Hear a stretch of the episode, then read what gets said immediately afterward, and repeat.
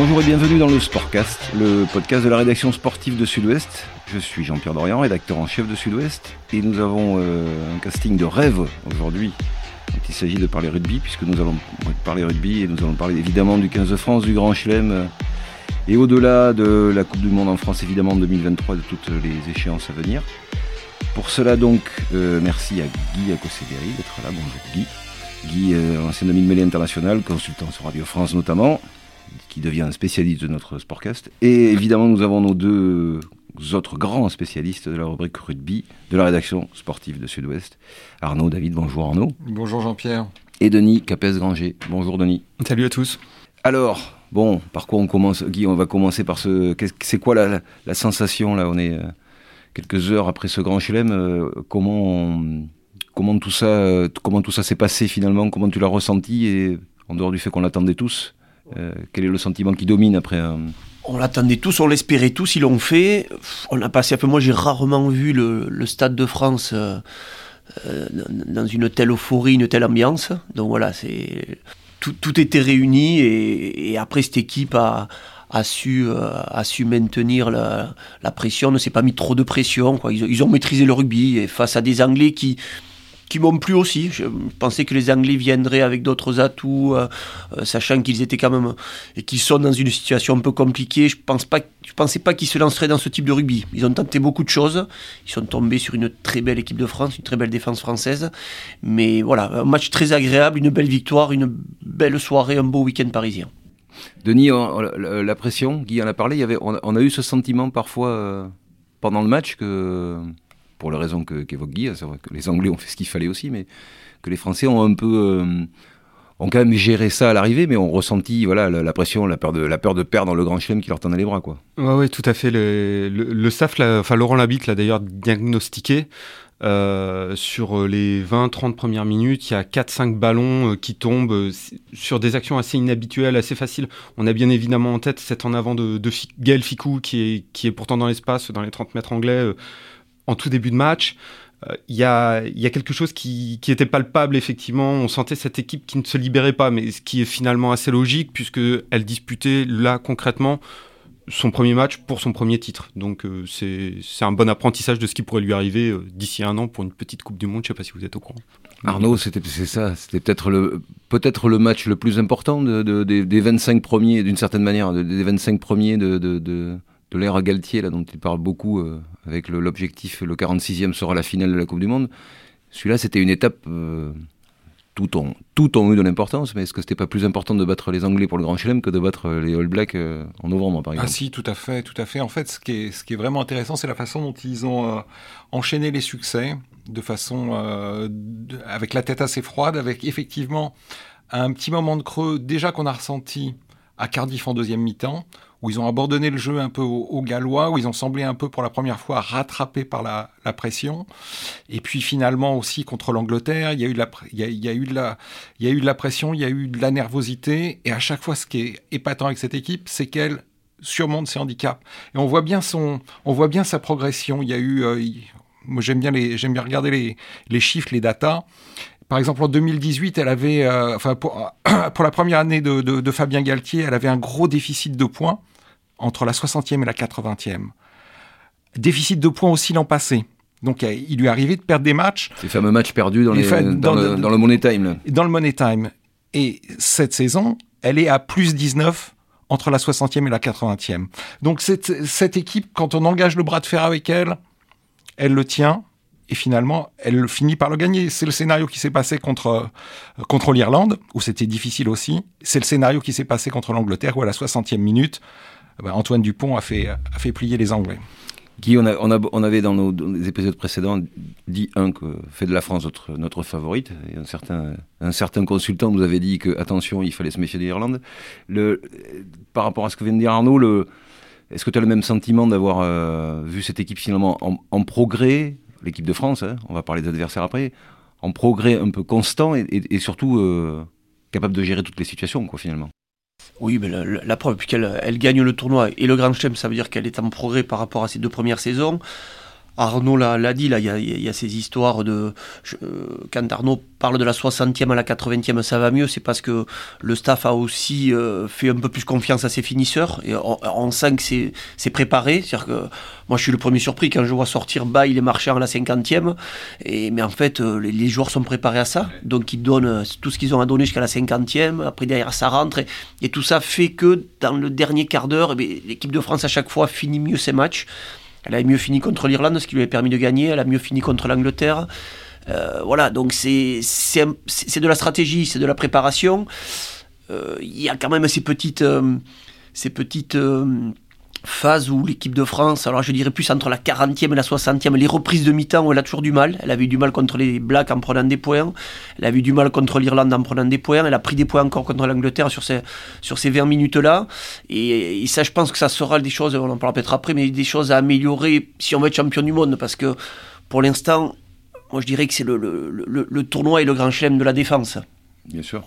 On est, on est exceptionnel dans, dans, dans, ce secteur en plus euh, avec d'autres ingrédients et la qualité des joueurs, le, jeu au pied de Jaminet, etc. Mais voilà, je pense que ces 20 minutes-là, sur une compétition comme la Coupe du Monde, il ne faudra pas avoir ce, blanc de 20 minutes. Mais est-ce que c'est pas aussi sa, capacité, notamment grâce à sa défense, à gérer ces temps faibles sur lesquels l'équipe de France a progressé C'est-à-dire que tu as, raison de dire qu'elle prend toujours des points, mais euh, les datas d'Arnaud euh, démontrent aussi qu'elle en prend moins qu'elle n'en prenait à une époque.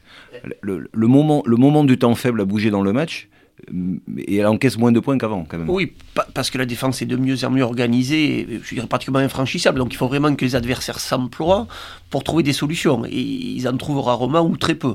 Après, je, pense qu'il faut trouver l'équilibre.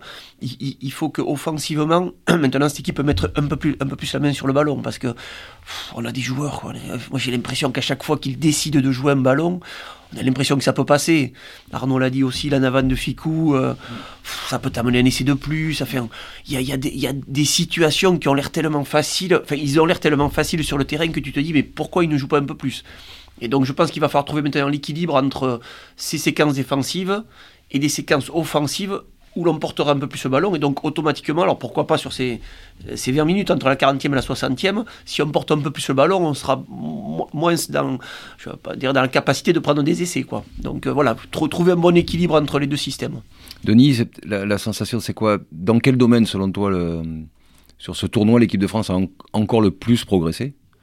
Et, euh, donc en corollaire, le petit point faible qui lui, reste, si tant est qu'il lui en reste un bah, le point faible qui lui reste, je pense que Guy l'a très bien identifié, c'est finalement de varier sa palette, puisque effectivement elle est très en place défensivement. Elle l'a toujours été hein, depuis le début du mandat de Galtier, c'est une récurrence, c'est une, une, défense très performante qui alimente ses ballons ce jeu de transition, les contre-attaques.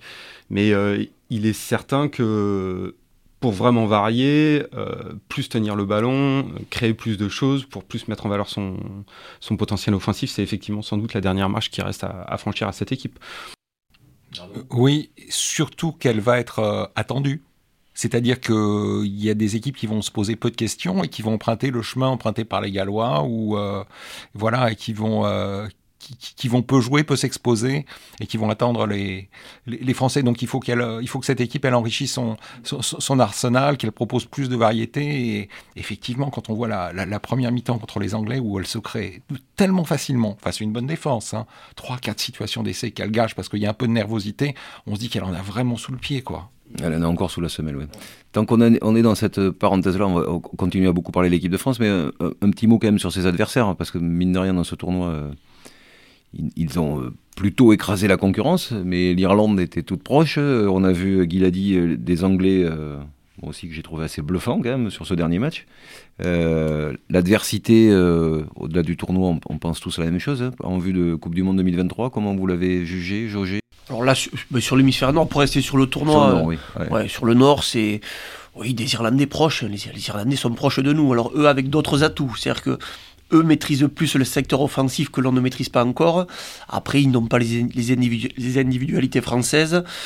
Euh, défensivement, c'est pas mal. Ouais, donc c'est proche de nous. C'est proche de nous. On a, on, a vraiment les moyens d'être bien au-dessus d'eux, mais c'est une équipe qui bosse bien depuis des années et, donc qui, va rester dangereuse. Et moi, je pense déjà au tournoi prochain où, cette équipe d'Irlande euh, pourra peut-être aller chercher le Grand Chelem. Elle, elle, en a les capacités. Après, elle n'a pas le même réservoir que nous non plus. Il faut pas qu'elle blesse euh, quelques joueurs à des postes importants. Après, les Anglais, alors les Anglais, là, ils sont en pleine transition entre le, leur jeu d'occupation et leur jeu d'animation maintenant avec ce ce Marcus Smith qui est un, très beau joueur. Et c'est, je compare un peu, c'est un petit Jalibert. Et c'est un petit dans le sens euh, euh, plus petit gabarit que Mathieu, mais c'est, de la même trempe que Mathieu. Quoi. C'est, des joueurs là, qui, ont, qui, aiment le jeu, qui aiment le ballon. Donc là, les Anglais, il faut, il faut qu'ils aillent vers ce jeu-là parce que je pense qu'ils ont dans leur championnat des joueurs capables de jouer ce jeu-là. Après, ils ont un gros point noir, c'est la mêlée, quoi. Le poste de demi-mêlée, où ils sont encore obligés de faire jouer Youngs qui a 36 ans, et derrière, euh, voilà, derrière, il leur manque un, vrai remplaçant à, Ben Youngs. Et en sachant que s'ils veulent se lancer dans ce jeu offensif, il leur faudra un neuf euh, vif, éjecteur, rapide. Et si t'as pas ce pion-là, c'est sûr que ça te, ça te donne un jeu qui va être un peu euh, ouais, dans lequel il manquera un maillot important. Après, les autres nations, les Gallois très amoindris cette année, euh, beaucoup trop de monde. Les Écossais, toujours dans leur style, mais même, topo, dès qu'il leur manque 2-3 joueurs, c'est pas la même équipe. Donc voilà, c'est plus faible. Et puis les Italiens, la belle surprise avec ce. Je, n'ai pas vu le match, mais cette belle surprise. Euh, et, tant mieux parce que ça faisait beaucoup. Ils en étaient à 35 ou 36 défaites. Donc... C'est chouette le petit clin d'œil, l'Italie qui gagne un match, Denis? Oui, tout à fait, surtout avec euh, cet essai marqué par Ange Capudio. Euh, désolé si j'écorche son nom. Euh, qui fait marquer l'essai.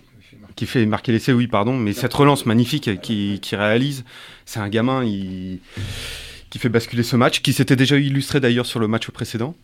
Et oui, c'est la belle histoire. Et puis, c'est quand même une petite bouffée d'oxygène, sachant qu'il y a quelques semaines, on entendait parler de tractation pour l'entrée de l'Afrique du Sud sous 2025 l'Italie est là, elle n'est pas totalement enterrée. On parlait, on, revient à l'équipe de France parce qu'on a, beaucoup parlé de, et on n'a pas fini d'en parler des tauliers. Peut-être qu'on va y revenir. Euh, ce serait pas bien de faire un petit tour d'horizon des, euh, absents. On l'a évoqué au fil de l'eau, mais euh, ce qu'on a tendance à dire, ben là, évidemment, ce sont toujours les vainqueurs qui ont toujours raison, mais les grands absents de ce 15 de France qui étaient qu'on aurait jugé incontournables, je parle des individualités évidemment il y a peu, euh, euh, Denis, Arnaud, on, commence par donner de leurs nouvelles, peut-être sans les citer, mais enfin, les, grands absents, c'est évidemment Charles Olivon, le capitaine, normalement, euh, qui revient à peine, c'est Arthur Vincent, on l'a dit. Ça, c'est les grands absents sur blessure, effectivement, auxquels s'ajoute Mathieu Jalibert, d'ailleurs, qui s'est blessé au début du tournoi. Donc Charles Olivon a repris la compétition. Arthur et Mathieu sont, sont en phase de convalescence, se soignent actuellement. Euh, après, il y a un autre type d'absence. Comment, ils reviennent dans le dispositif aujourd'hui, ces joueurs-là, euh, selon, selon toi, selon vous Ce sont des gens qui sont naturellement dans le groupe ou euh, Dans le groupe, qui, oui. vont devoir rebatailler Dans le groupe, oui, mais qui vont devoir batailler pour trouver une place. Comment, comment briser l'équilibre de cette troisième ligne, par exemple, pour Charles Olivon? Charles Olivon, c'est un joueur magnifique, mais la troisième ligne-là, elle est, elle est formidablement complémentaire. Et, et je parle même pas de la question du parce que, si, si, parce que il faut, en parler. Mais pour, pour moi, Charles Olivon, là, aujourd'hui, ne peut plus être capitaine de l'équipe de France. Parce que, parce que la question de sa légitimité sur le terrain se posera forcément à un moment, parce que, justement, il y a le trio euh, Jelon, Chaldrit, euh, Cross.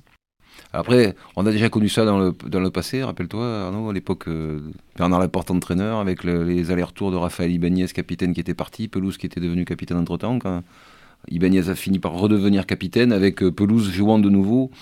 Est-ce que c'est si euh, comment dire, important, euh, la question du capitanat la, vraie, la vraie question pour Charles Olivon, c'est de devenir titulaire. De devenir titulaire, oui. La, question du capitanat, je pense, doit occuper l'esprit de Fabien Galtier, sachant qu'on se rappelle quand même qu'il a pris qu'il est rentré dans le staff de l'équipe de France en tant qu'adjoint auprès de Jacques Brunel sur une Coupe du Monde où ça a posé problème, puisque Guillaume Guirado était capitaine, n'était plus titulaire indiscutable, et ça a posé un vrai problème de gestion sur les matchs charnières de la Coupe du Monde. Euh, donc euh, cette question, il va forcément l'embrasser et il connaît toute sa problématique et sa complexité. Et d'autres absents, Guy, on l'a évoqué aussi, mais des joueurs, on va pas faire la liste à l'infini, mais des joueurs comme Vakatawa ou Bernard Leroux qui étaient des, il y a un an des titulaires qu'on aurait imaginé incontestables aujourd'hui. C'est pour ça qu'il faut rester prudent parce que c'est dans, dans, 18 mois aussi la Coupe du Monde donc il peut y avoir aussi, c'est sûr que le groupe, un groupe qui gagne le Grand Chelem, marque quelques points supplémentaires. Quoi. il part avec un temps d'avance sur d'autres joueurs. Après, il peut y avoir des sorties pour blessures, il peut se passer beaucoup de choses. Vakatawa, Leroux, ils étaient là. Ils étaient là pendant la préparation. Voilà. Après, après, il y a des joueurs qui étaient plus en forme qu'eux, qui étaient meilleurs qu'eux sur le moment. L'avantage que l'on a, on a, un, effectif de 40 joueurs. Quoi. Ce que je disais par rapport à des Irlandais ou d'autres nations, je suis même persuadé que les Sud-Africains n'ont pas le même réservoir que nous.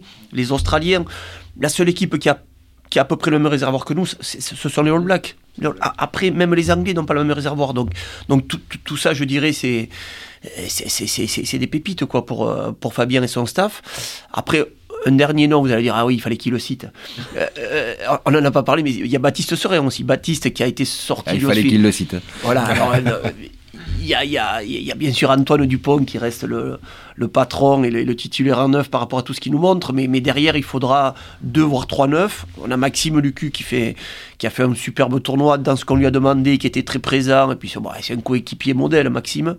Et puis, et puis derrière Couillou et, Baptiste, Baptiste qui était sorti sur blessure et qui s'est fait opérer son épaule, qui revient là avec Toulon, il a il a fait un bon match ce week-end contre La Rochelle et lui va avoir envie de repostuler aussi euh, avec tout ce qu'il a tout ce qu'il a fait pour l'équipe de France ces, dernières saisons. Voilà, donc, euh, mais c'est bien, c'est de la, bonne concurrence, la concurrence saine. Et comme je dis, hein, il vaut mieux avoir, et je pense qu'il faudra au moins avoir trois joueurs par poste, trois joueurs de très haut niveau pour être champion du monde.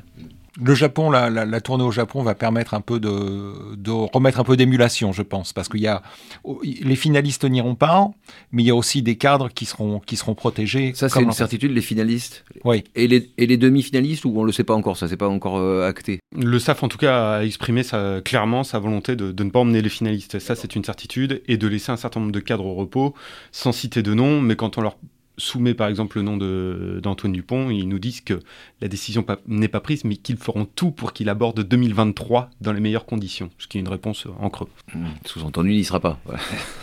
si tant est qu'il ne soit pas de, nouveau finaliste du, championnat. Oui, c'est sage en plus. C'est en plus, en plus c'est sage quand les joueurs peuvent, euh, peuvent, peuvent bénéficier euh, justement d'une vraie coupure euh, estivale. On peut penser que ça fait partie aussi de la réussite de l'équipe de France cette saison. Ils ont pu bénéficier de cette coupure l'été dernier. On a parlé des absents, on parle de la tournée, on va y revenir, et des, prochaines échéances, mais euh, comme on parle aussi des, cadres, il euh, faut qu'on en dise deux mots, mais euh, même s'il n'y a pas vraiment de surprise, mais enfin, l'ossature est encore plus clairement définie à la sortie de ce, tournoi qu'elle ne l'était avant, si tant est qu'il y, ait beaucoup de doutes, mais j'ai tendance à dire que des des marchands, des, euh, des Aldrit, des Dupont, euh, sont, sont, la liste ne s'arrête pas là. Penaud, Bail, Ficou, Ficou, exactement. Cameron Woki, moi je, trouve que parce que Cameron, il a marqué des points, on peut dire. Bah, il continue, il en avait marqué, on l'avait dit, euh, on, l'avait dit en, début de tournoi. Moi j'avais dit que je, je, voulais le voir là en, configuration de tournoi parce qu'en novembre ça avait été le meilleur tricolore. Et alors là, oui, il a été moins flamboyant que sur les matchs de novembre. Mais bon, il, s'est inquiété tous les matchs, quoi. Et un poste inhabituel pour lui. Moi, je, craignais un peu sur la succession des matchs, la, la mêlée, parce que quand tu pousses en mêlée, c'est quand même pas le même. Euh, tu, as des, des automatismes différents de, de, troisième ligne, quoi. Mais il a tenu son poste avec une facilité encore. Et c'est pour ça que je suis même persuadé que, que si l'équipe de France trouve un autre, parce qu'on peut le trouver, un autre deuxième ligne de très haut niveau, Cameron en troisième ligne pourrait venir aussi jouer la remettre en concurrence des gelonches. Euh, voilà, donc c'est vraiment. Si, le roux, si le roux revient au niveau qui était le sien en deuxième ligne, euh, peut-être. C'est une solution. C'est une solution. Et c'est pour ça aussi que ça se corse aussi pour Charles Olivon. Mais bon, sachant qu'il est troisième ligne, il en faudra au moins, au moins six. Et, euh, donc Charles sera dans les six. Mais ouais, ouais, enfin, c'est une belle belle concurrence à tous les postes. Charles apporte quand même quelque chose que, que aucun des joueurs finalement là apporte vraiment. C'est un véritable joueur de couloir vraiment, avec beaucoup de vitesse. Pour, le, pour, la, pour la partie offensive. pour la partie offensive, Cam, Cameron est aussi utilisé dans ce registre euh, à l'UBB, mais en équipe de France, il est plus utilisé au milieu du terrain. Il a cette carte à jouer. S'il revient à son véritable niveau, bien évidemment, c'est le prérequis. Les autres tauliers, euh, enfin Marchand, euh, est-ce qu'on a déjà tout dit, pas tout dit sur, sur Il est patent. Il est patent, Marchand. C'est probablement aujourd'hui le quoi on va, on va dire que c'est le numéro peut-être le numéro un mondial. Et ça, et puis on sent bien dans sa, sa complicité avec Cyril Bay que les, les, les, deux travaillent ensemble aussi, travaillent ensemble en mêlée. Enfin bon. alors Aldrit, Aldrit va en parler, mais il est à un niveau tellement élevé. quoi. C'est pareil, Aldrit, c'est pas le... il postule pas pour être le meilleur à son poste dans le monde ah, D'autant qu'en ce moment, il est en train d'élargir sa palette. C'est un, un joueur auquel sa qualité était bien évidemment cette dimension physique, cette intensité qu'il savait impulser. On le voit dans les phases offensives comme défensives. Mais là, en plus, il est en train d'apporter des choses. On le voit sur cet essai euh, contre l'Angleterre. L'essai d'Antoine Dupont, c'est lui qui le, qui le, met dans le trou. On l'avait vu faire la même chose face à l'Italie quand il offre un essai à Gabin Villiers dans son sillage. Il, commence à vraiment rayonner. Quoi. Il prend beaucoup plus d'envergure dans le jeu. Oui, oui, au-dessus. sûrement le meilleur à son poste au niveau mondial actuellement. Après, il fait, fera partie de ces joueurs si je pense qu'il faut protéger, qu'il faudra laisser reposer parce que par contre il n'a il n'a pas un jeu euh, très économe. et donc là, ouais, ouais, et puis, puis, il va être sollicité à La Rochelle en rentrant et tout. Donc euh, lui, c'est vraiment le, le, le, profil de joueur qu'il faut laisser se reposer cet été pour, pour l'avoir en, en plein nombre. Parce qu'on l'a vu, il a vu un début de saison difficile. Parce qu'il a besoin, je pense, d'être après dans le rythme, d'être dans la succession des matchs. Mais après, il, il se donne tellement que, ouais, ouais, il faut le il faut la charnière, on a déjà tout dit. Mais de, toute façon, si on regarde un petit peu ce tournoi dans son ensemble, on peut noter que le 5 de devant a été systématiquement reconduit sur tous les matchs. La charnière a été reconduite sur tous les matchs avec Grégory Aldrit. Gaël Ficou. La troisième, ligne, la troisième ligne Pas tout à fait. La troisième ligne, effectivement, sur le premier match, ah. Dylan Cretin est venu la, briser l'association. Euh, Melvin Jaminet était systématiquement euh, présent. Et si on regarde sur les temps de jeu, deux joueurs ont disputé l'intégralité des minutes de ce temps de jeu, qui sont Romain Ntamak et Gaël Ficou. Ça nous dresse un petit peu quand même une grosse ossature de certitude. Très grosse ossature, oui. Mm. On dit deux mots sur euh, Ficou, euh, fait partie aussi de ces joueurs, euh, enfin c'est les cadres, cadres supérieurs, on va dire, de ce 15 Cadre supérieur, et, puis alors lui c'est vraiment le... parce que oui, ce groupe est très jeune, là, tous ceux que l'on cite, ce, sont, je dirais, de, entre guillemets, de nouveaux joueurs qui ont très peu participé à ce qui s'est passé en équipe de France sur les dix dernières années. Gaël, non, Gaël, il a connu, lui, parce qu'il a commencé jeune. Il est pourtant jeune, mais il a connu. Il, est jeune, mais voilà, mais, mais il a connu les, années galères, les, les années où on finit quatrième, cinquième du tournoi, et, et là, il a, là, il a, il a, franc, enfin, il a pris une dimension, même on, sent là, on, sent que lui irradie sa sérénité sur le terrain, là, et défensivement, c'est. C'est exceptionnel, c'est exceptionnel, ouais. Et il a, là, il a vraiment franchi un palier. J'attends de le voir en club pour voir si parce que c'est vrai que quand il revenait en club que ce soit au Stade Français au Racing c'était un peu euh, un peu en dents dessus ça peut se comprendre aussi hein. il s'est investi tellement avec l'équipe de France. Mais euh, j'attends de voir sur la fin de saison euh, avec le club est-ce qu'il aura la même la même aura. Il, en a les, capacités j'espère j'espère pour lui. Mais il a tellement apporté à cette équipe sur ce tournoi. Pour moi c'était l'homme du match contre l'Angleterre. Mis à part ce petit en avant après il fait un match exceptionnel. Donc ouais Gaël Ficou on dit un mot sur, les, sur nos deux ailiers, euh, j'allais dire un peu foufou, euh, oui, oui, mais comme, comme on l'aime, dans deux styles très différents, parce que c'est aussi des, des, joueurs qui, là, sur ces, euh, en tout cas sur ces 12 derniers mois, sont devenus quasiment incontournables. Tu, tu l'as dit aussi, les stats le démontrent d'ailleurs, il joue. Mmh, Damien Penaud, effectivement, est, une des principales armes offensives de ce 15 de France. Hein. C'est un allié qui dézone beaucoup, qui se propose beaucoup, qui est très très rapide, qui a des qualités athlétiques qui sont relativement monstrueuses. Euh, et après, il y a Gabin Villiers, c'est la découverte permanente. Euh, il est, impressionnant. Il défend comme un troisième ligne, euh, il arrache les ballons comme un talonneur, il joue les coups en boudelle comme un ailier. C'est il amène une énergie, il amène de l'énergie sur une pile. C'est une centrale atomique à, lui tout seul, ce, garçon. Il transmet par son, sa, hargne. C'est un chien, comme dit Fabien Galtier. Voilà, et c'est un, chien de la casse et euh, il amène cette énergie à, l'ensemble de l'équipe. Il incarne quelque chose, effectivement, au même titre que comme Grégory Aldrit, quelque part, si euh, Antoine Dupont est peut-être l'incarnation du talent de cette équipe, eux incarnent peut-être plus l'âme, l'âme de cette équipe, dans ce qu'ils représentent et dans ce qu'ils expriment sur le terrain. Oui, Antoine Dupont, c'est à la fois le, c'est à la fois le talent et l'âme, parce que quand on voit le nombre de plaquages euh, à 99,9% décisifs qu'il a fait contre les Anglais ou pendant tout le tournoi d'ailleurs. Pour un demi de mêlée, euh, Guy, tu pourrais nous le confirmer, 14, euh, 14 plaquages dans un match. 15, ne, confirme, ne confirme pas trop. Euh, C'était mon rendement sur une saison. J'étais sûr que tu allais la placer. non, mais c'est ce qui fait que l'équipe de France a cette défense hors norme. C'est le facteur X. Parce qu'on parle beaucoup d'Antoine Dupont qui finit les actions, qui marque les essais. Mais, mais défensivement, si t'as pas Antoine Dupont, c'est pas la même défense. quoi. Il finit meilleur plaqueur à chaque fois. Il met une pression sur l'adversaire. Enfin, c'est Tout ça, tout ça, c'est sur fond de. on en a parlé. Il faut que, faut, bien parler un peu politique aussi dans ce monde. Sinon, ce monde de rugby aurait bien changé. Mais on a vu ces images. Euh, euh, de la fin du match où le président de la Ligue nationale de rugby vient participer à la remise du trophée. C'est des images euh, il y, a, un an, enfin, on aurait cru un montage vidéo si, si, si on les avait vus. Qu'est-ce que, qu'est-ce que ça vous inspire? Parce que on, en a déjà parlé ici d'ailleurs, mais de, euh, il y a le côté, à force de, enfin, ces joueurs sont protégés.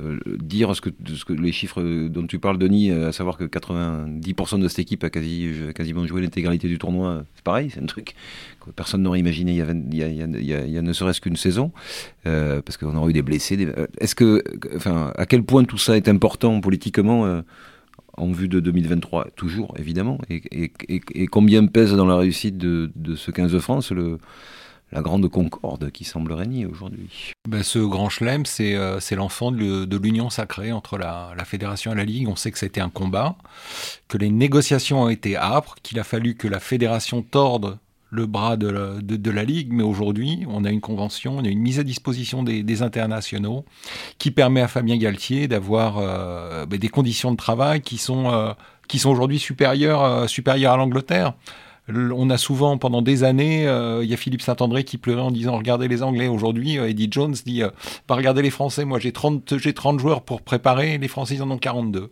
Voilà. Et on comprend que le, président de, la Ligue était là, parce qu'il faut quand même dire merci.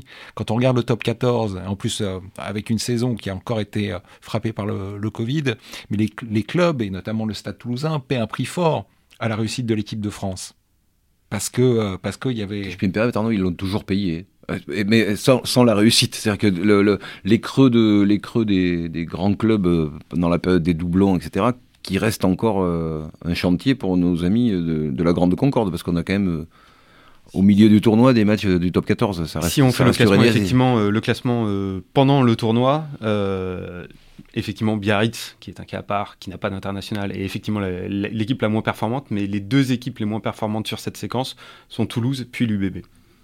Elles ont payé au prix fort. Oui, euh, l'UBB qui a trois internationaux et beaucoup, et beaucoup de blessés. Donc, euh, je, et je redis, n'oublions pas le passé. Euh, il y, a dix ans, pour la peine déjà, les, les clubs gros fournisseurs d'internationaux pendant le tournoi baissaient de pied. Et l'équipe de France ne gagnait pas. C'est vrai, mais sans convention, les joueurs étaient obligés de faire des allers-retours souvent en club entre deux matchs du tournoi.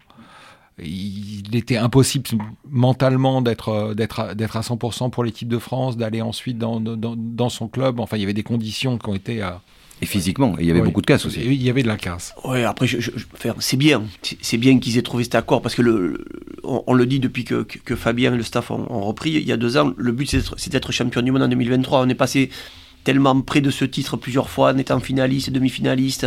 Donc là, on a l'occasion, tout, va se passer en France. Voilà, c'était premier, la première étape d'un programme qui doit nous amener au titre. Donc euh, c'est bien qu'ils aient trouvé cet accord. Après, je suis d'accord. Après, le deuxième accord à trouver, mais là, c'est en interne, c'est la Ligue. La Ligue, c'est il faut arrêter ces doublons. Euh, parce qu'on parle, oui, de, de, de, Toulouse euh, et de l'UBB cette année, qui sont sanctionnés. Il faut aussi, si on prend le cas de Biarritz, si on va chercher plus loin, Biarritz euh, reçoit le Stade toulousain en début de saison, mhm.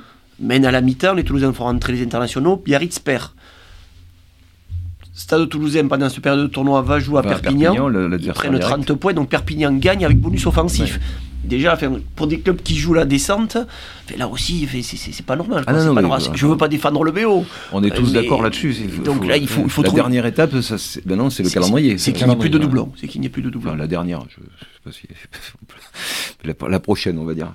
Et en parlant de calendrier, d'ailleurs, euh, une autre euh, un fait marquant du calendrier, euh, Fabien Galtier jusqu'en 2027, c'est pas neutre au milieu de tout ça quand même, qui, qui, reste sélectionneur euh, je, parle sous le contrôle d'Arnaud, l'autre mémoire ici présente, mais ça n'est jamais arrivé. Ah, si, si, si, si, si, si, C'est arrivé, arrivé, avec Bernard Laporte, oui, mais dont le mandat a été reconduit euh, après 2003. Au dernier moment. Au dernier moment. Ce qui n'est jamais arrivé, c'est que en France, en anticipant, c'est qu'en anticipant, on reconduit un sélectionneur euh, quand même de, deux ans, quasiment un an et demi en tout cas, avant la fin de son contrat. Ça, c'était, c'est une première. Jusqu'à présent, ils se faisaient tous virer, hors Bernard Laporte. Donc c'est tellement une première. Comment, comment euh, interpréter ça? Est-ce que c'est est -ce c'est raisonnable? Ces histoires d'hommes. Enfin, pour Fabien, c'est normal que lui ait envie de, prolonger des dès maintenant. Là, on va parler de côté, côté professionnel. après, côté, côté décideur, ils n'ont peut-être pas en vue quelqu'un qu'ils pensent pouvoir être meilleur que Fabien. Mm. C'est ça. Après, il y aurait deux, trois noms là avec des, euh, des, des, des, des, managers, des entraîneurs qui, voilà, qui, qui, qui, qui, feraient du super boulot depuis plusieurs saisons, qui auraient le profil, parce qu'il faut un profil aussi qui corresponde maintenant à ce que propose l'équipe de France et être sur la même, la même lignée, parce qu'il faut garder à peu près les mêmes ingrédients, puisque ça gagne. Voilà. S'ils n'ont pas ces, ces noms-là en tête, bon, à ce moment-là. les noms, on peut les, on peut les avancer. On, peut les, avancer, Arnaud. On peut les avancer. Pierre, Mignoni, il n'était pas loin la dernière fois. Christophe Furios, il, aurait des choses aussi à, proposer. Bon, ils, sont, ils, ont, ils ont permis au rugby français des interrogations. Hugo Mola au palmarès, tu Hugo, Mola aussi un palmarès. Bon, du coup, les, les, clubs, le rugby français va s'épargner une saison d'interrogation euh, et de supputation. Alors, euh, ça va être qui? Ça, ça va être qui? Et, après, c'est aussi une affaire de génération, Denis, tu penses? Le, le, côté, euh, c'est avec, avec Fabien Galtier que cette génération-là a éclos, est en train d'éclore, et donc elle a le temps de pousser, parce qu'on a quand même affaire, c'est Guy qui l'a dit tout à l'heure, c'est une génération qui gagne très tôt quand même. Non, effectivement, c'est d'ailleurs euh, ce, que, Fabien a dit euh, euh, dès, samedi soir à l'issue du, match face à l'Angleterre. cette génération, elle peut aller loin. Laurent Labitte aussi l'a dit. Cette génération doit regarder 2023. Elle doit aussi regarder 2027. Outre le confort contractuel que ça offre à Fabien Galtier de, de prolonger en tant que sélectionneur, il doit il n'est pas, il n'est pas fou. Il voit bien qu'il y a un avenir, il y a quelque chose à travailler, il y a un confort de travail à peu près assuré. Oui. Après, j'ai. Est-ce que c'est vraiment une bonne idée euh, C'est à voir. Euh, on voit bien que le second mandat, par exemple, de Steve Hansen avec, euh, avec la Nouvelle-Zélande a été plus poussif que le, que le premier. Ça aboutit à l'échec en demi-finale contre les Anglais. Les Anglais, deuxième mandat d'Eddie Jones, il est beaucoup plus poussif. Et il y a une, difficulté à se renouveler, à, régénérer un groupe, à repartir sur une dynamique. Donc je me pose la question, il vaudrait mieux qu'on soit champion du monde, parce que si jamais en 2023 on n'est pas champion du monde, en 2024 on va se dire mais pourquoi est-ce que c'est pas bien Galtier? Bien sûr. Après il y aura peut-être peut-être que Fabien va va, va, prolonger, mais il y aura peut-être des changements au niveau du staff. Il y aura peut-être, euh, ça peut être une, éventualité oui, aussi. C'est, c'est une possibilité. Fabien Galtier, c'est une chose, mais il n'est pas, il n'est pas seul. J'ai tendance à dire, euh, pour reprendre, c'est là que je dis que n'est-ce pas trop tôt. Euh, si on n'est pas champion du monde, je, vois déjà ce qui va se passer.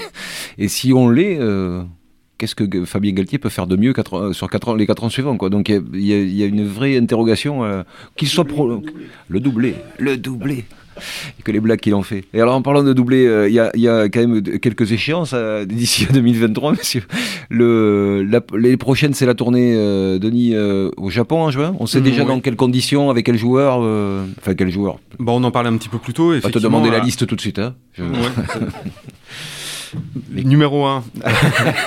Euh, non, on sait que donc il y, a deux tests euh, à disputer au Japon, avec une équipe qui sera dans, la configuration euh, australienne en référence à la tournée de juillet 2021, quand donc les des cadres ont été laissés au repos. Et, et les, les finalistes ne, ne se sont pas envolés. Là, l'interrogation euh, qui existe, c'est, euh, elle concerne d'ailleurs surtout Toulouse, parce que est-ce que Toulouse euh, jouera la finale? Est-ce que Toulouse jouera la demi-finale? Est-ce que Toulouse sera qualifié Aujourd'hui, on ne peut pas trop le dire. Ça, aura un gros impact sur les choix du staff. Mm.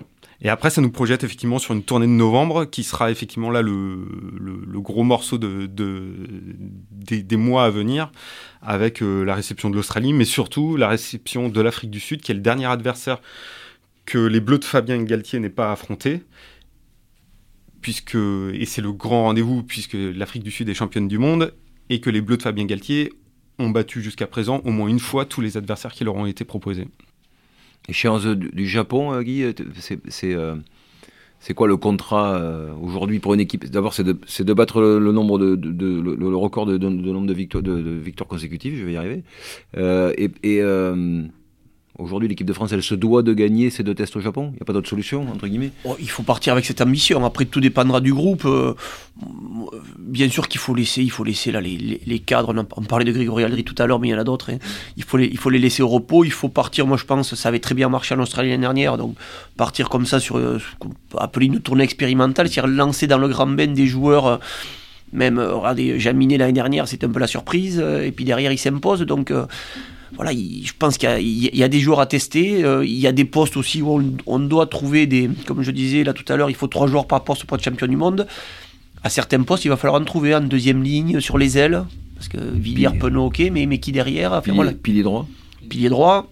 Donc voilà, il y a, y, a, y a, du boulot encore. Et donc cette tournée doit servir à ça, euh, à expérimenter, à, lancer quelques joueurs, à relancer d'autres joueurs. Charles Olivon, Arthur Vincent, je pense que d'ici là, ils seront remis. Donc euh, ça sera pour eux une manière de réintégrer le groupe plus l'émulation. Et ouais, donc on est champion d'Europe, donc il faut aller, il faut aller au Japon avec ce titre sur les épaules et, et concrétiser euh, au pays des, du sushi.